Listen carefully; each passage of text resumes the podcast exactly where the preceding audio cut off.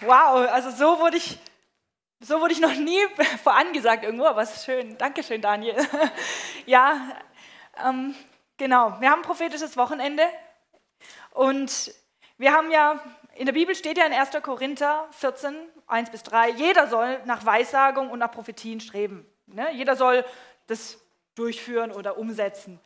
Und der Weg, wenn man dann im Prophetischen so unterwegs ist, Daniel hat schon gesagt, das ist seit einigen Jahren bei mir, ist ganz schön spannend. Zum einen sehr, was man mit Gott so erleben kann, aber zum anderen auch spannend in dem Sinne, wie man gezogen wird. Also welche Spannungen da sind. Ja. Zum einen der Alltag, der einen zieht, auf der anderen Seite Jesus, der voll viel mit einem vorhat. Oder dass unsere eigene Natur manchmal da ein bisschen entspannter ist, aber der Heilige Geist uns drängt und ja, oder wenn wir vorwärts gehen mit Jesus oder im Alltag hängen bleiben. Bei mir war es auch so, ich habe mich die, auf die Predigt vorbereitet, hatte sie schon fertig und war dann, habe dann auch mit Daniel das schon besprochen und da noch ein paar Korrekturen. Ich dachte, ja, das wird ganz locker. Dann kam der Dienstagabend und ich zu Gott so, ja, Jesus, du hast ja, das ist jetzt fertig, hast du aber irgendwas, was du noch dazu machen möchtest? Und von Jesus kam nur knallhart, ja, wir machen alles neu. Und ich saß daheim und dachte mir, oh, okay. Gott sei Dank war Feiertag am Donnerstag, da hatte ich Zeit.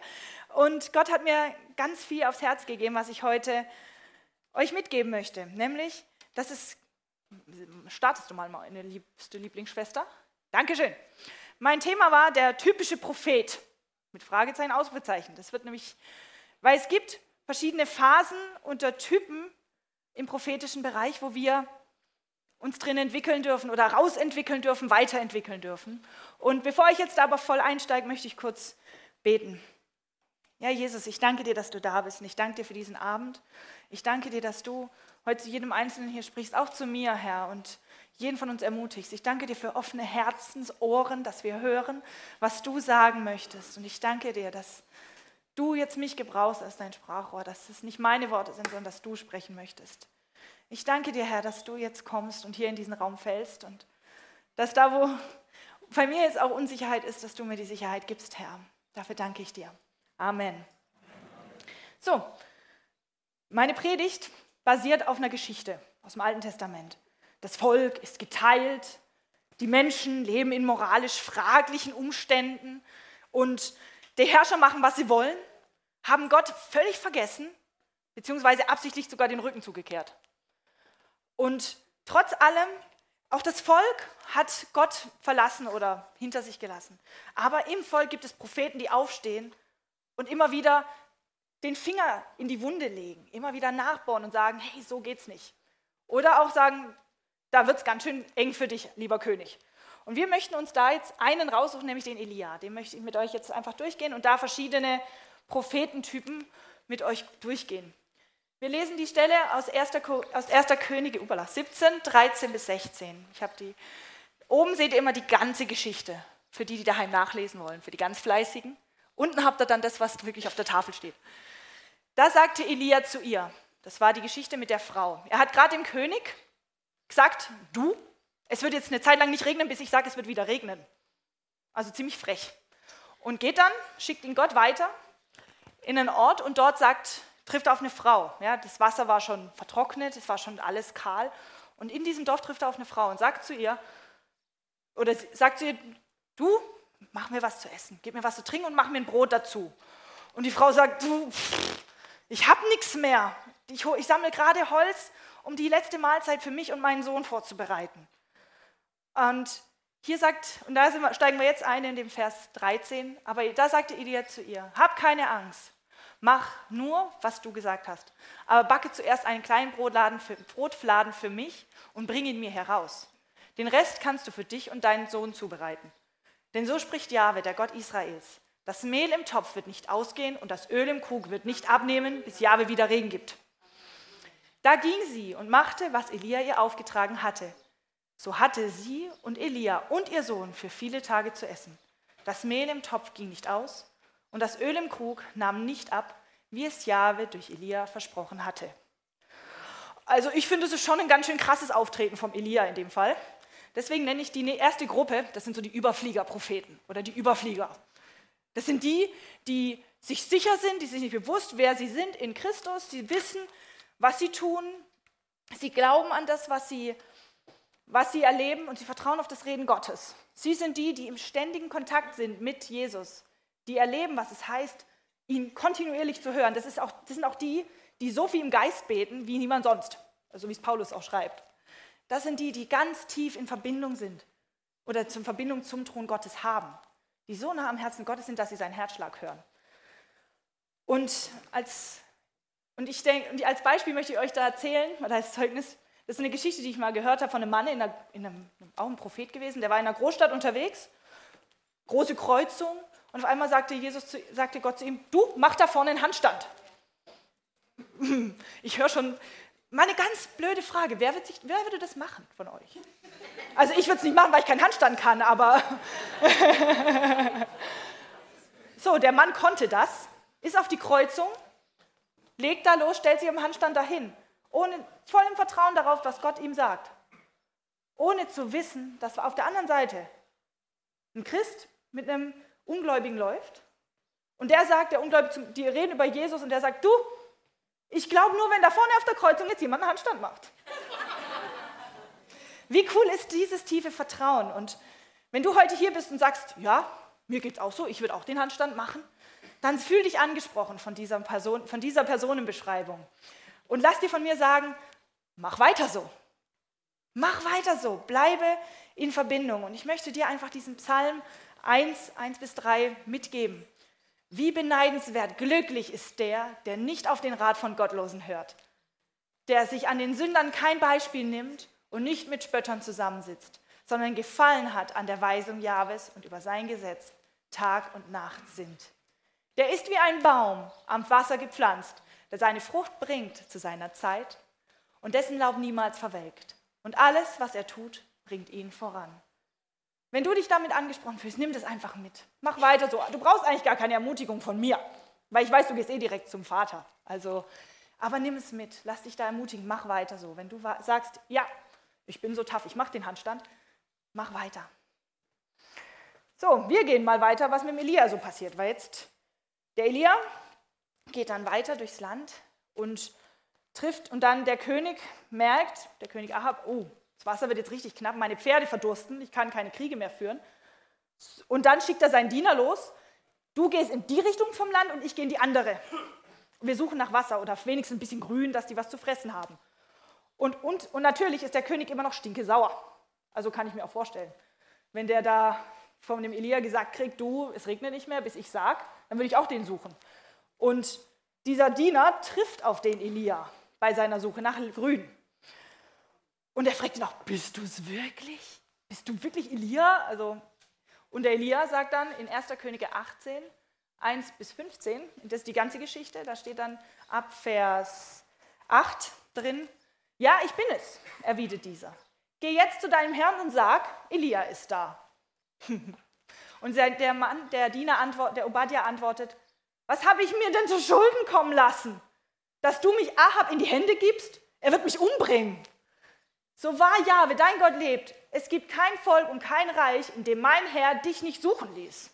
Denn es heißt, wenn es hieß, er ist nicht hier, ließ er das Volk oder Reich schwören, dass man dich nicht gefunden habe. Und nun soll ich zu meinem Herrn gehen und sagen, schau, Elia ist da. Was ist, wenn der Geist Jahwes dich in der Zwischenzeit an einen Ort bringt, den ich nicht kenne? Ahab wird mich umbringen, wenn er dich nicht findet. Dein Diener fürchtet doch Jahwe von Jugend an. Ist mein Herr nicht berichtet worden, was ich getan habe, als Isabel die Propheten Jahwes umbringen ließ? Hunderte, hundert Mann von den Propheten habe ich versteckt, je 50 in einer Höhle, und habe sie mit Brot und Wasser versorgt. Und nun sagst du, geh zu deinem Herrn und sag ihm, dass er hier da ist, er wird mich umbringen. Ja, also ich kann den Diener sehr gut nachvollziehen. Also ich würde mich da auch ziemlich blöd fühlen dabei. Und hier habe ich in dieser Geschichte stecken zwei Personentypen drin, die ich euch jetzt mitgeben möchte. Zum einen die Versteckten. Er hat, gerade in dem einen Vers stand ja drin, es sind, er hat 100 von den Propheten versteckt. Das waren welche, die haben schon Erfahrung, sie haben Wissen übers Prophetisch, über Prophetsein oder Dienen. Sie wissen da viel drüber. Aber trotzdem sind sie verunsichert, sie verstecken sich, weil sie Angst haben, weil sie nicht sicher sind in dem, was sie tun. Sie haben Druck gehabt Druck wegzugehen. Weil die Königin, also ich behalte meinen Kopf auch lieber auf meinem Hals als irgendwo anders. Und sie sind verwirrt, wo sie hingehören. Weil wenn das Land geteilt ist, man wird verfolgt, wo soll man hin? Ja, und das, ich, ich weiß, dass es da auch Menschen gibt, weil ich selber erlebt habe, die als Propheten so sind oder in ihrem Leben so sind, die sich verstecken mit dem, was Gott ihnen gegeben hat. Die sich nicht trauen daraus, weil sie Druck erlebt haben, weil sie nicht wissen, wo sie hingehören. Selbstzweifel sie quält. Oh, ich Hall. Ich halle.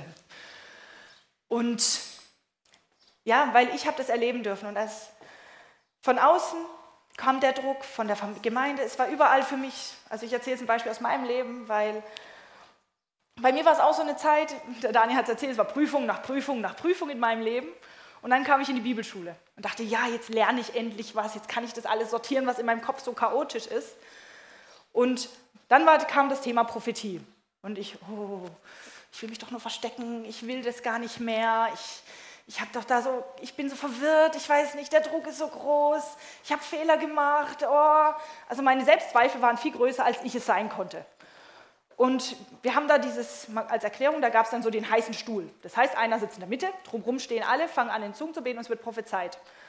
Und ich stand neben der Leiterin des Abends und ich habe für jede Person, die da saß, bevor sie überhaupt saß, schon was empfangen. Aber in meinem ganzen Zweifeln, wer ich bin, wer Gott ist, ob Gott es überhaupt will, dass ich das mache, stand ich nur so da, wie so ein Häufchen Elend. Und habe ja geguckt, hab geguckt, kein Blickkontakt, nur auf dem Boden, nur die Augen zu. Wir waren ja am Beten. Und dann kam immer so der Stups von der Seite von der Bibelschule, von der Lehrerin, so von der lieben Dagmar, die immer wieder gesagt hat: Jessie, trau dich, sag es, sag es. Und die Personen waren berührt. Es hat getroffen, weil es nicht meine Worte waren, sondern was Gott ja den Personen sagen wollte. Ja, ich habe diesen Schubs gebraucht, zu wissen, so Jessie, mach es.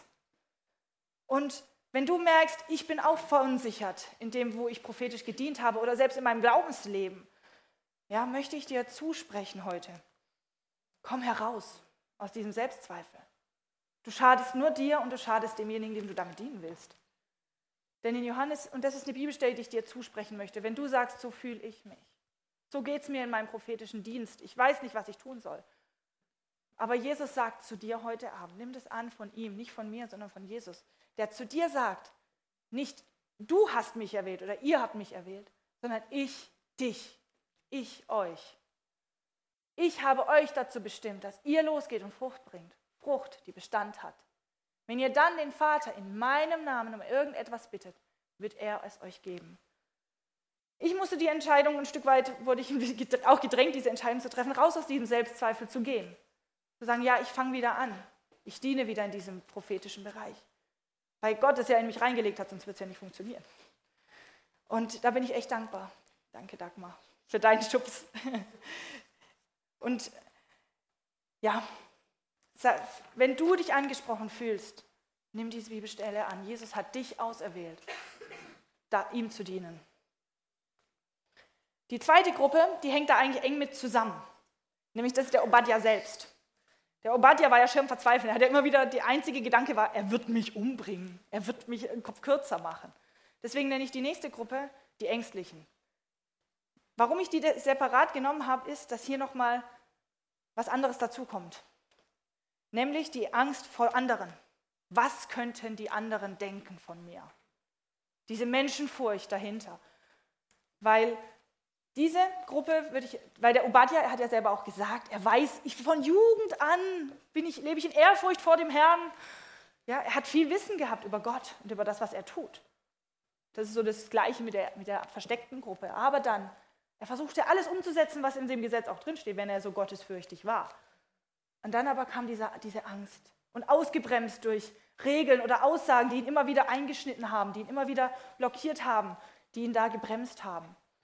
Und auch in dieser Phase, wo ich gerade dann wieder rauskommen durfte aus dieser Verzweiflung, aus dieser Selbstzweifelgruppe, war ich auch an diesem Punkt, wo ich Angst hatte, was könnten die anderen denken. Und das war so eine Zeit, da bin ich ganz viel mit Daniel unterwegs gewesen. wo ich mir nur immer wieder dachte, warum ich? Aber Gott hatte schon einen Plan damit. Und da war es dann, wir sind in eine Gemeinde gefahren, wir hatten eine relativ lange Anfahrt, das war ein Abendgottesdienst. Und ich saß im Auto und hatte Angst, ohne Ende Angst was ist, wenn ich falsch, was da Falsches sage? Was ist, wenn Eigentlich totaler Blödsinn jetzt heute, wenn ich so zurückgedacht habe. Aber ich hatte total Panik und habe dann gesagt, Gott, ich möchte mich komplett dir hingeben. Ich möchte das alles ablegen und möchte nichts mehr, ich möchte die Angst nicht zulassen. Und in, an dem Abend, wir haben dann da prophezeit und dann kam der Pastor vor. Und wir wussten, der Daniel hat es uns erzählt, dass da die Frau gestorben ist, kurz vorher an Krebs. Und wir sollten für den prophezeien. Und ich stand da und war immer noch eigentlich in dieser Angst ja drin. Und diese Bibelstelle aus 2 Timotheus 1, Vers 7, denn Gott hat uns nicht den Geist der Zaghaftigkeit oder der Angst gegeben, sondern der Kraft, der Liebe und der Besonnenheit. Und ich stand da vorne mit und diese Bibelstelle im Kopf gehabt und habe die über mir auch selber ausgesprochen, weil ich gesagt habe, ich will raus aus dieser Angst, die hat kein Anrecht an mir. Und wir stand, ich stand diesem Pastor gegenüber und auf einmal hat Gott mich spüren lassen, was er spürt. Ich stand nur da und hab, hab, bin ihm gegenübergestanden und habe gesagt, du, ich spüre deinen Schmerz, den Jesus spürt für dich. Und wir standen beide da und haben so geweint und wir durften für den beten. In dem Moment ist was aufgegangen in seinem Herzen, wo ganz viel Ermutigung dann reingesprochen werden konnte. Und wäre ich nicht bereit gewesen, aus meiner Angst da rauszukommen, weiß ich nicht. Gott hätte andere Wege gehabt, klar. Aber er wollte in dem Moment mich gebrauchen. Ich erzähle die Beispiele nicht, um mich groß zu machen. Das bitte gleich aus euren Köpfen rausstreichen. Sondern ich will das erzählen, um euch das einfach bildlich zu veranschaulichen, dass das wirklich so zutreffen kann. Weil damit gebe ich auch zu, dass ich genauso ein Mensch bin wie jeder andere auch. Und wir zu kämpfen haben mit den Sachen, die uns alle beschäftigen. Deswegen, wenn du merkst, du hast mit dieser Angst zu kämpfen, mit Selbstfurcht oder mit Menschenfurcht, dann nimm diese Bibelstelle an für dich und sprich sie über dir aus und lass diese Menschenfurcht dich nicht abhalten von dem, was Gott mit dir vorhat. Denn ich weiß es, und das Wort Gottes sagt es, dass Gott mit jedem von uns ganz viel vorhat. So, dann gehen wir weiter bei Elia, weil Elia geht ja dann richtig ab nach der Geschichte mit dem Obadja. Er zeigt sich ja dem König, es fängt wieder an zu regnen und dann, ich weiß nicht, wer die Geschichte kennt, aus aus dem ersten Könige, dann am Ende gegen 1. Könige 18, wo es dann darum geht mit den Baalspriestern. Wer kennt die Geschichte? Kurz mal Hand hoch, dass ich es kurz sehe, ob ich es nochmal erzählen muss. Ich erzähle es nochmal kurz.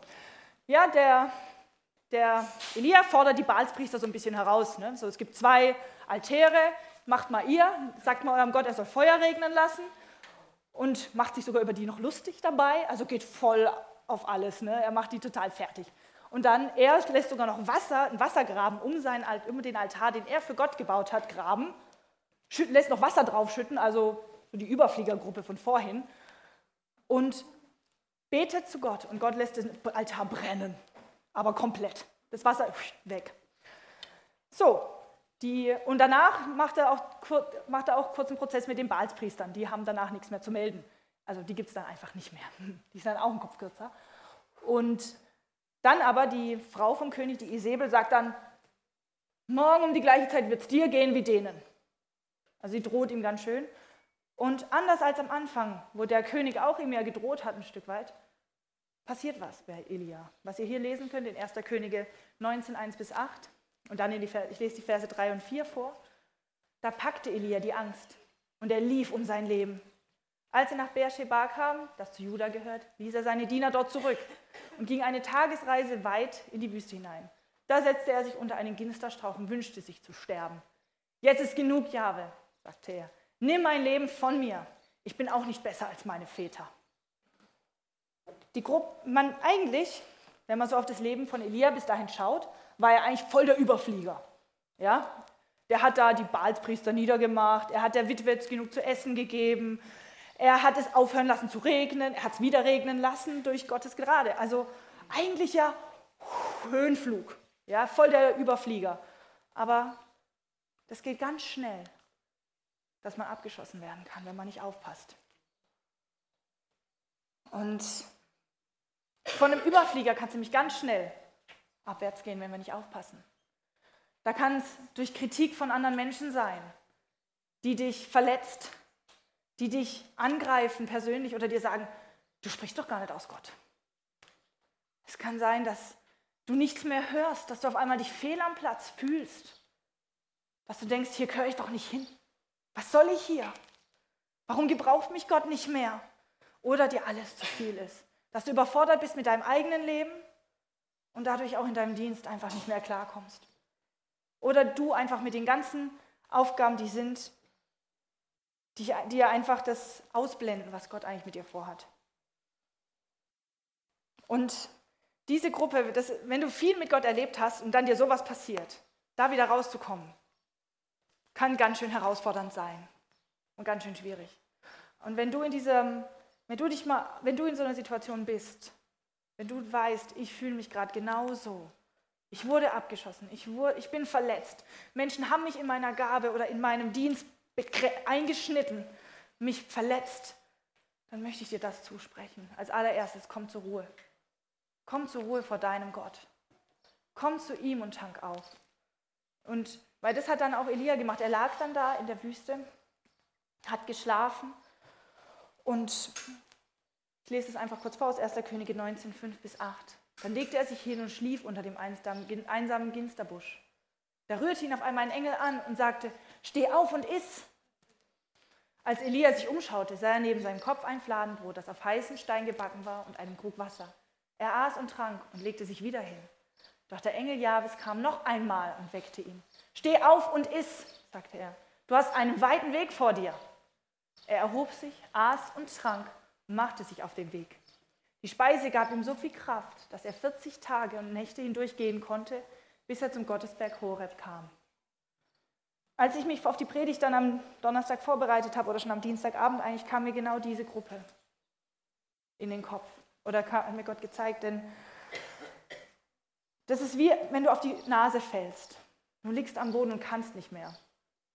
Und dann ist aber, selbst wenn du hinfällst, kommt Jesus zu dir, kniet sich neben dich hin, streckt dir die Hand entgegen und begegnet dir genau da, wo du bist.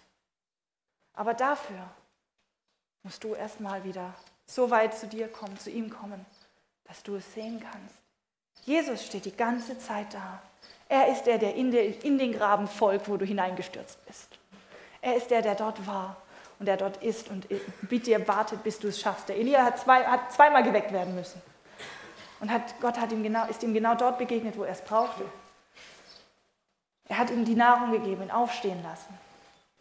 Deswegen, wenn du merkst, ich lieg da gerade selber, dann, sei dir, dann lass dir heute gesagt sein, Jesus ist da, direkt neben dir. Er reicht dir die Hand, er nimmt dich in den Arm, egal wie dreckig du vom Absturz bist, bildlich gesprochen. Egal wie es dir geht. Er ist der, der dich in die Arme nimmt, als liebender Papa. Und der dir das hier zusagt, der dann das sagt zu dir. Aus 2. Korinther 12, Vers 9. Lass dir meine Gnade, meine Gnade, Gnade muss dir genügen, denn meine Kraft ist in den Schwachen mächtig. Ja? Das ist das, was Jesus dir sagt in dem Moment, wo du dort bist. Er sagt dir das, weil er in dir stark sein will. Ich muss sagen, mir ging es auch so. Ich lag auch da, in diesem Graben, war abgeschossen. Hatte einen Höhenflug, Höhenflug, Höhenflug und dann auf einmal, pff, dann war es das. Und lag da und wusste nicht, was jetzt. Hatte gesagt, ich schmeiß alles hin. Ich lasse einen Kinderdienst sein, ich lasse einen Kinderlobpreis sein, ich höre auf mit Prophezeien, ich höre auf, ich verkrümel mich, ich gehe nach Timbuktu und tauche unter und lebe undercover. Keiner kennt mich, ich tauche voll ab, obwohl ich da schon ziemlich auffallen würde. War mir aber egal in dem Moment, weil ich gesagt habe, ich kann nicht mehr, ich will nicht mehr. Aber Jesus war so voller Liebe für mich, dass er immer wieder an mein Herz geklopft hat, immer wieder gerufen hat, Jesse, halt, stopp, ich will nicht deinen Dienst, ich will dich. Ich will dein Herz. Ich möchte dich haben. Und er hat durch diese Erkenntnis, irgendwann hat es Klick gemacht in meinem Kopf. Hat ein bisschen gedauert, ich war schon ganz schön im Dreck gelegen. Und Gott hat immer wieder, immer wieder das reingesprochen in mein Herz. Und das war kurz bevor, hier in der Gemeinde vor, ein, wie vielen Jahren war die 40 Tage Reich Gottes? Vor vier Jahren hatten wir dann hier 40 Tage Reich Gottes. Und davor bin ich zum Daniel hin, du Daniel, haben wir da an die Kinder gedacht? Oh, ups, die haben wir vergessen. habe ich 40 Tage lang, mehr oder weniger 40 Tage am Stück Kinderstunde oben gemacht. Und wir haben mit den Kindern das Prophetische angefangen, weil ich dachte, gut, das kann ich ja so ein bisschen, dann machen wir das doch einfach. Und ich muss euch erzählen, die Kinder hatten Himmelserfahrungen. Kinder sind auf einmal die haben mir erzählt, wir, haben, wir waren in der, so in der Ruhe vor Gott und auf einmal sagt ein Kind danach zu mir, Jesse, ich saß bei Jesus auf dem Schoß vorm Thron, auf dem Thron. Ich, okay, wie sah denn das dort aus? So ein bisschen dann, um mit der Bibel das abzugleichen, die Kleine hat mir eins zu eins erzählen können, was da war. Andere konnten mir beschreiben, wie es dort aussah. Einer hat Jesus am Kreuz gesehen, der andere hat für, wir haben dann auch mal einen hochgeholt, so als so ein Mitarbeiter und haben gesagt, wir wollen den mal für dich prophezeien, wir wollen das mal üben. Die Kinder haben so genaue Prophetien für diesen Mitarbeiter gehabt, dass die dran saßen und bewegt waren. Die saßen dran, haben geweint. Und für die Kinder war das locker flockig aus dem Handgelenk. Die konnten das ohne Punkt und Komma. Denen ist es einfach so geflossen. Und 40 Tage, jeden Abend hier mit Kindern. Ich denke mal, die, die Kinder haben, verstehen mich da gut. Ich kann euch jetzt auch ein Stück weit verstehen. Die Kinder großgezogen haben, mein Hut schieße ich vor euch weil das war schon von meiner Kraft her, wäre das nicht möglich gewesen. Ich hätte es nicht geschafft, gebe ich ehrlich zu. Ich hätte nach zwei Tagen gesagt, tschüss, geh. Aber weil Gott mir gezeigt hat, wer er ist, mir verständlich gemacht hat, wer, dass er mich liebt, dass er mich da rauszieht, dass seine Kraft es ist, die mich stark macht, nicht ich mich selbst, konnten diese 40 Tage sein. Und ich muss sagen, ich war die, die am gesegnetsten dann rausging, weil ich von den Kindern so viel zurückbekommen habe. Genau. Tanke auf bei deinem Vater. Lass dich neu Herzen lieben von deinem Papa im Himmel, wenn du merkst, du bist selber diese abgeschossene Person. So. Wir kommen, ähm, Jesse, dein Signal. Gehst du mal die Kinder holen? Dankeschön. Wir kommen nämlich zur vorletzten Gruppe, beziehungsweise die hängen wieder eng zusammen. Wir gehen jetzt ein Stück weiter. Elia hat es auch wieder rausgeschafft aus seinem Loch. Gott hat voll die krasse Vision noch in sein Leben reingesprochen. Ja, wo, wo du denkst, wow, eigentlich lag der doch gerade noch im Dreck. Wie kannst du jetzt Vision geben? Aber er hat ihm die Vision gesagt, weil Jesus wusste, was noch aus ihm wird, weil Gott wusste, was aus Elia werden wird.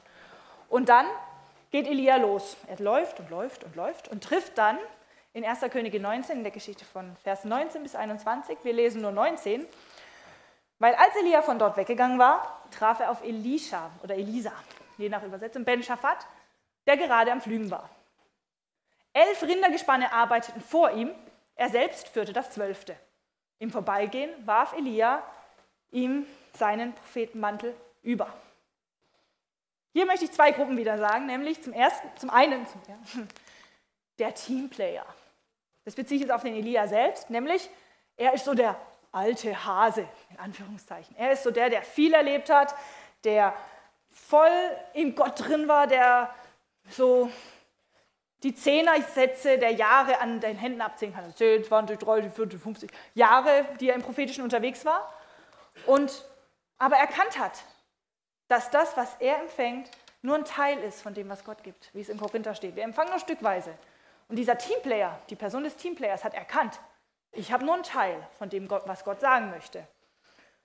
Und er sucht jetzt Menschen, die rauskommen, um die aufzuziehen, die zu unterstützen, die zu unterrichten oder zu fördern, dass sie selber weitergehen. Er sucht die Menschen, die auch dieses Geschmäckle, dieses Gespür haben für das, was auch sein Dienst ist, um einen wie so ein Mentor mitzunehmen. Und er investiert in die nächste Generation.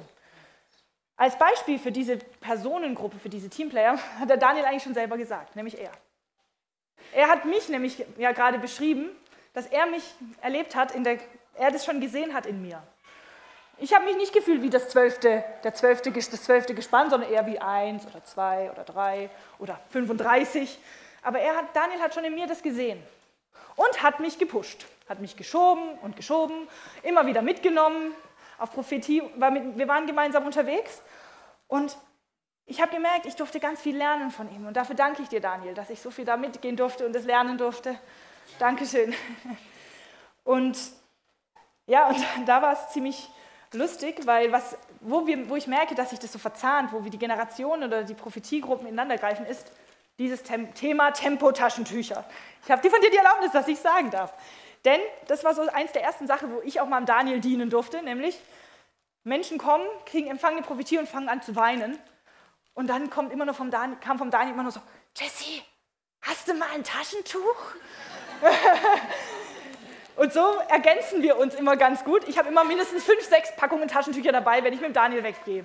Die Tempobox habe ich noch nicht eingepackt, die passt nie in die Handtasche. Aber deswegen meine Empfehlung an die, die prophetisch unterwegs sind, immer Tempos mitnehmen. Ist wichtig. Ja, aber was ich damit sagen möchte, ist, es hat sich immer ergänzt. Das war jetzt eine witzige Geschichte, aber auch die Prophetien. Das ganze Team, was der Daniel da aufgebaut hat, wir waren ja, nicht immer, wir waren ja immer mehrere, die da mitgegangen sind. Und wir haben uns immer ergänzt. Die Worte, die empfangen wurden, haben sich ergänzt. Es wurde damit was Großes, was Bombastisches, wo Gott die Menschen berührt hat, gezogen hat, in seine Arme zu nehmen. Und auch, ich habe das jetzt erleben dürfen am Wochenende, wie wir als Team da investieren durften in die Kinder. Ja, wie wir als Team uns ergänzt haben. Wir waren ein sechsköpfiges Team und durften, konnten uns gegenseitig ergänzen und dann auch für die Kinder da sein. Und die Kinder, dieses zwölfte Gespann, ein Stück weit um bildlich dein Bild zu bleiben, durften wir rausziehen, durften wir rauspicken und fördern und unterstützen. Und die Brigitte hatte das schon seit Jahren auf dem Herzen, dass genau dieses Wochenende entsteht, dass genau dieses Wochenende zustande kommt. Deswegen danke für dein Gebet. Danke, dass du das durchgebetet hast, dass wir das machen können. Aber so ein Teamplayer fühlt sich auch gerne mal so. Na?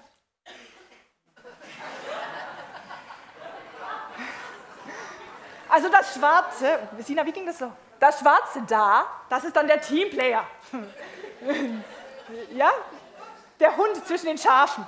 Weil ich glaube, so fühlt man sich auch gerne mal als Teamplayer. Also mir geht es oftmals so, wenn ich gerade mit den Kindern da unterwegs bin. Mäh, mäh, mäh. Und du stehst da zwischen.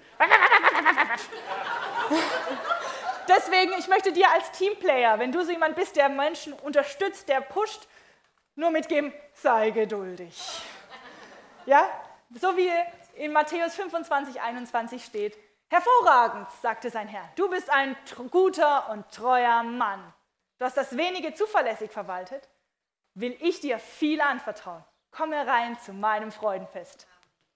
Ja, wenn du als Teamplayer dich siehst oder erlebt hast und auch sowas erlebt hast, dann möchte ich dir das zusprechen. Das, so sieht Gott dich. Nicht so, so. Er sieht dich nicht als Hund zwischen Schafen, sondern er sieht dich als ein, jemand, der das wenige, was du hattest, genutzt hat, um was Großes draus zu machen, nämlich weiterzugeben in die nächste Generation.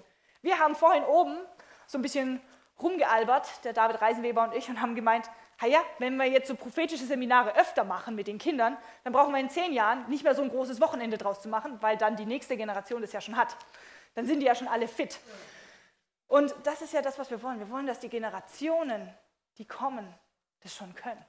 Dass sie nicht erst als Erwachsene oder als noch älter, als Senioren oder als Teenies das kriegen, sondern dass sie schon Kindes, von Kindesbeinen an erleben dürfen, wie es heißt, von, die Taufe im Heiligen Geist zu haben, in Zungen zu reden und dann selber für andere zu prophezeien. Und so komme ich auch zur nächsten Gruppe, weil der in 1. Könige 1921 dann sagt nämlich, da wandte sich Elisa von Elia ab. Er sagt dann, okay, ich komme, aber lass mich noch kurz Tschüss sagen gehen. Nahm die beiden Rinder seines Gespanns und schlachtete sie. Mit dem Holz des Geschirrs machte er Feuer, briet das Fleisch und gab es seinen Leuten. Dann machte er sich auf, folgte Elia und diente ihm. Ja, er hat diesem Ruf ist er gefolgt, ist aufgestanden, hat alles fertig gemacht und ist mit. Das, und die Gruppe möchte ich da, nenne ich die Durchstarter. Da sehe ich dann auch gerade die Kinder oder die heute. Ich beglückwünsche dich, wo du heute angefangen hast mit Prophezeien. Es wird cool, weil du bist damit drin. du gehörst dazu. Du bist frisch dabei, hast noch voll Hunger, hast erlebt, boah, mit Jesus voll cool. Ja, und darfst auch mal erleben, lauf auf dem Wasser, tu, was, du, was Gott dir sagt oder schwimm halt. Ja? Aber untergehen wirst du nicht, weil du Jesus an der Seite hast. Das möchte ich dir zusprechen. Und du darfst ganz viel lernen. Das ist toll. Das ist gar nicht schlecht gemeint, das ist absolut ehrlich gemeint so. so.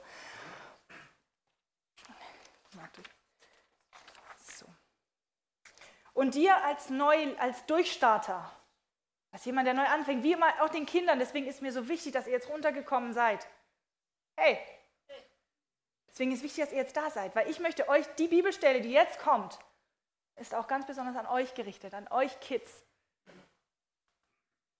Sei bereit für Neues, sei bereit für mehr, noch mehr zu erleben, sei bereit, mit Jesus durchzustarten. Auch du, der du hier bist und das prophetische Wochenende jetzt mitgemacht hast und jetzt seit heute neu durchstartest im prophetischen oder das Wiederempfangen hast, weil du aufgestanden bist, Lass, mir, lass, mich, lass, lass mich jetzt dir das zusprechen.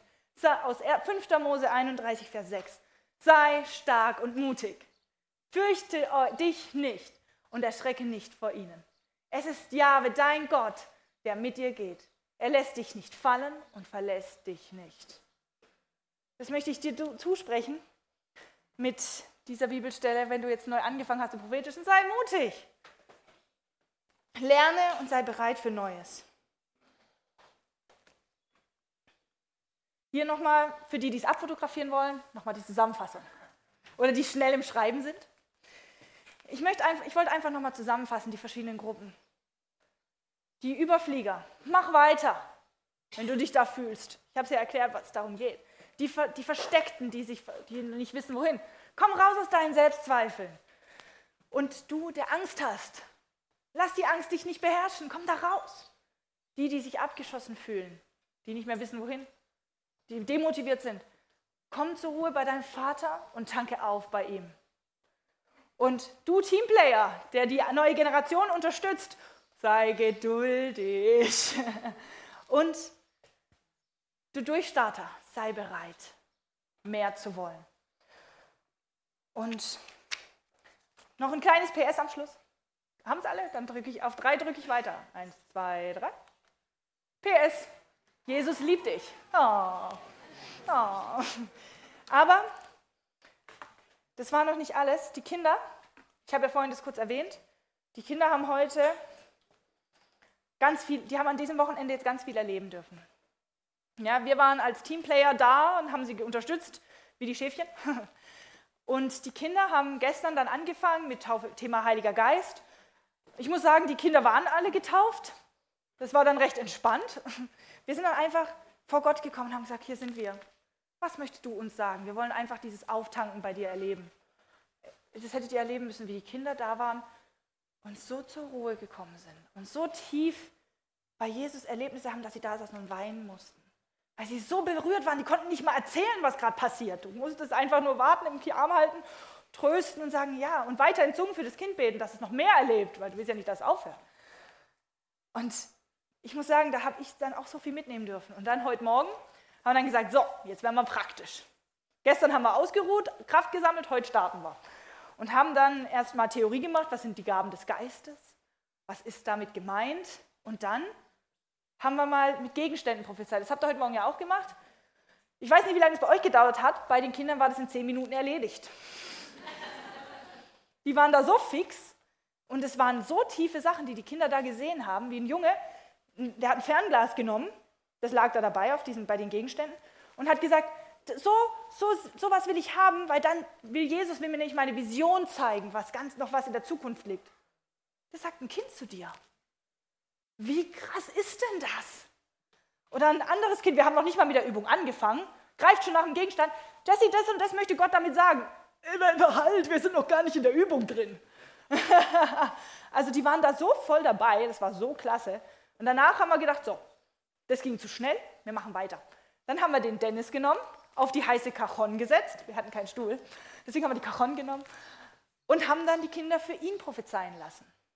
Und ich glaube, da darf ich schon für dich sprechen, Dennis, dass da Sachen dabei waren, die getroffen haben, die berührt haben, die ermutigt haben.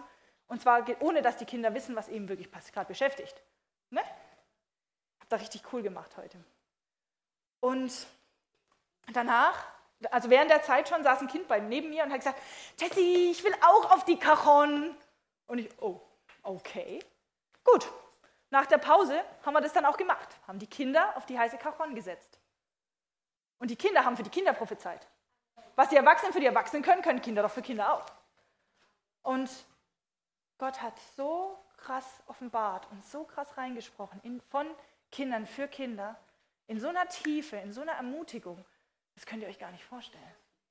Dass da auch Sachen kamen, ich will das eine Bild erzählen, weil ich das so cool fand. Ich sehe dich in einem Rennwagen sitzen. Und ich dachte erst, oh wei. Und dann kam, und dann Je schneller du mit Jesus unterwegs bist, desto mehr Gegenwind kommt auch. Aber fahr weiter mit Jesus, bleib weiter auf Vollgas mit ihm und du wirst das Ziel erreichen. Was ist das für eine krasse Prophetie, bitte? Also ich glaube, da freut sich auch jeder Erwachsene drüber, mal sowas zu hören, oder? Im schicken Ferrari. Nein, aber ihr versteht, was ich damit sagen will. Das ist, das war, während ihr hier unten wart, oder zu Hause oder wo auch sonst, war das oben mit den Kindern möglich.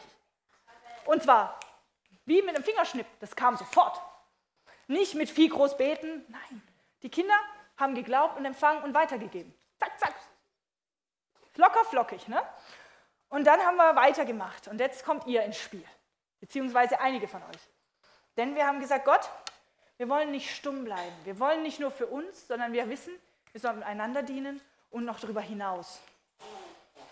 Und die Kinder haben dann angefangen, für euch zu beten. Und einzelne Personen haben sie aufs Herz bekommen. Und einige Merkmale haben wir dann gesammelt. Und ich, ich zeige euch mal die Liste. So voll ist die geworden. Das ist eine ganze Seite voll mit Menschen. Aber wenn ich die jetzt alle mache, haben wir keine Zeit mehr. Dann kriege ich Ärger. Nein, würde ich nicht Ärger kriegen. Aber ihr versteht, das wäre sonst ein bisschen lang. Aber ich möchte einzelne Personen jetzt rausrufen, die, die ein Kind beschrieben hat. Und wenn das dich trifft, steh bitte einfach auf. Das ist dieser Block. Eine Person in, einer, in einem gestreiften Oberteil mit weißen Turnschuhen. Dieser Block. Wenn es dich trifft, steh einfach mal auf. Hi! Die Kinder haben heute Morgen schon gewusst, dass du kommst, beziehungsweise Jesus. Und die Kinder haben empfangen, dass Jesus sieht dich. Er liebt dich und er hat dich nach seinem Bild geschaffen. Er möchte, dass du neu auf ihn vertraust. Sei mutig. Das war von den Kindern für dich. Lass dich wieder hinsetzen. Hat es dich berührt? Machen wir gleich den Test? Gut. So, dann jemand mit ich lese es so vor, wie es die Kinder gesagt haben. Okay, ich will damit niemanden treffen. Aber das ist dieser Block. Also die Kinder haben immer mir Blöcke auch gesagt, also zumeist. Und eine Person mit rot-pinken Haaren.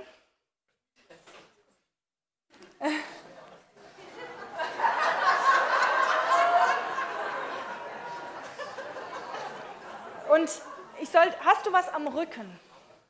Hast du manchmal mit dem Rücken Beschwerden, Probleme, so irgendwie, dass das irgendwie was kneift, zwickt? Weil, die, weil das war, das Kind hat empfangen, dann soll, bete dafür, dass Gott dich da heilen möchte.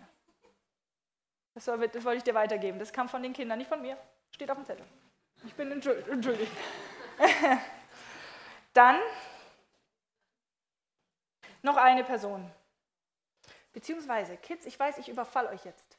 Wer ist mutig und traut sich jetzt von hier vorne jemanden anzusprechen? Habe ich jemanden? Traut sich jemand? Oder soll ich vorlesen? Was sagt er? Ich sehe dich nicht. Das, was ihr heute Morgen empfangen habt. Wenn nicht, lese ich noch eins vor. So, dann lese ich noch. Ich habe nämlich hier einen Max. Wo haben wir Max? Max. Hi! Ich wusste nicht, dass du heute kommst. Aber für dich haben wir, hat jemand, sie hat, die haben einen Mast gesehen, der bis zum Himmel reicht. Und du willst da hochklettern und fragst dich, wie du das schaffen sollst, wie du die Umstände in deinem Leben meistern sollst. Und Jesus spricht dir heute zu. Ich helfe dir, egal wie aussichtslos und unsicher alles aussieht. Ich habe alles in der Hand.